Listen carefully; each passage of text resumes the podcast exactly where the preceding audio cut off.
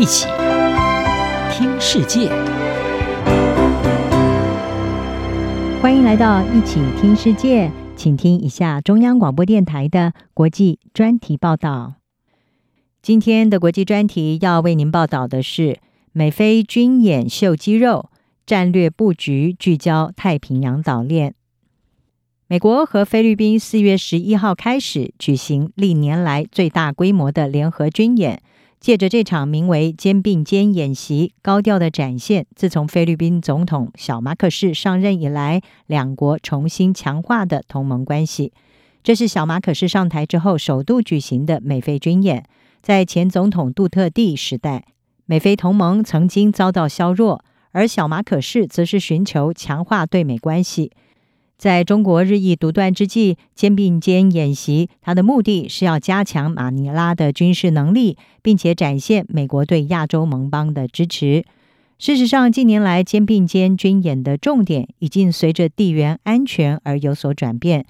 在二零零零年代，极端团体在菲律宾南部发动炸弹攻击，因此这项演习是以反恐为主。不过，中国快速的军事扩张以及对争议南海的主张，已经加剧紧张情势，也凸显出菲律宾在地缘政治的重要性。特别是小马可仕政府四月公布对美军开放的四个新的军事据点，是在二零一四年美国和菲律宾加强国防合作协议的原本五个地点之外，新增四座可以供美军使用的军事基地。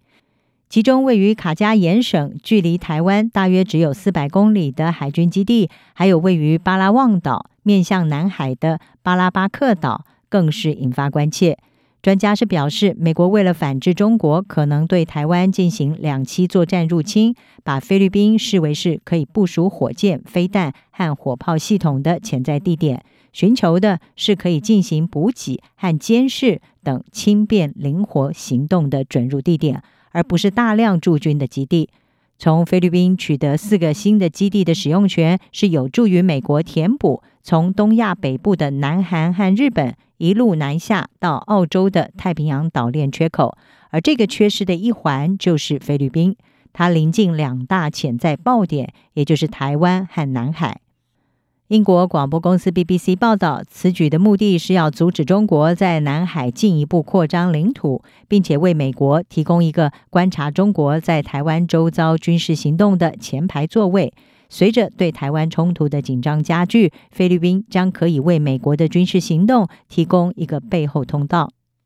华府智库战略暨国际研究中心的专家波林他就说：“南海没有任何突发事件不需要菲律宾的准入。”他说：“美国不是在寻找永久基地，这和地点有关，而不是基地。换句话说，美菲战略的新布局，并不是要回到一九八零年代，当时美国在菲律宾有一万五千名的部队，还有克拉克场和苏比克湾这两个亚洲最大的美军基地。美国早在一九五一年就和菲律宾签署了共同防御条约，并且在当地拥有大量的美军。但是，随着一九九二年十一月，华府向马尼拉正式的移交苏比克湾海军基地，结束九十四年的使用之后，这个地区已经发生许多的变化。最引发关注的就是中国崛起，特别是中国自二零一四年以来，已经打造至少十个人工岛基地，包括在位于菲律宾专属经济区深处的美济礁建设军事基地。华府在二零一九年结束数十年的战略模糊，承诺一旦菲律宾船只在南海遭遇武力攻击，美国就会驰援。两国并且在二零一四年签订了加强国防合作协议，允许美军进入菲律宾基地进行联合训练、储放装备，并且建设跑道、燃料库和美军宿舍等等设施。而在军演登场的同一天，美国国防部长奥斯汀和国务卿布林肯在华府和菲律宾的外交以及国防首长举行了两国史上第三度的所谓“二加二”会谈，这也是两国七年来首次的这类会议。美菲在会中规划了未来五到十年的安全援助路线图，讨论优先防御平台的交付，包括雷达、无人机、军用机，还有海岸跟防空系统。并且将会采用安全部门援助蓝图来指导美菲共享的国防现代化投资。至于美菲在会议当中所强调的双方互操作性，有朝一日或许会在包括台湾在内的突发事件当中发挥极大的作用。不论是军演或者是二加二会谈，都凸显出中国的威胁是如何的促使菲律宾寻求和美国还有其他志同道合的伙伴建立起更密切的军事关系。英国经济学人杂志就指出，菲律宾因为和台湾的邻近性，还有在南海的地理位置，以及和美国的长期同盟关系，已经成为西方国家亚洲战略的核心。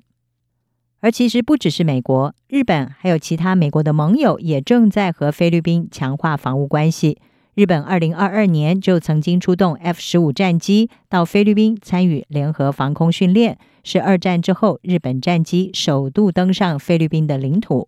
此外，澳洲也派员参加肩并肩演习。日本、南韩、法国、英国、印度，还有几个东南亚国家都派出了观察员，而这也强化了菲律宾对多边主义的承诺，以及美菲致力要让联盟纳入更多志同道合伙伴的愿景。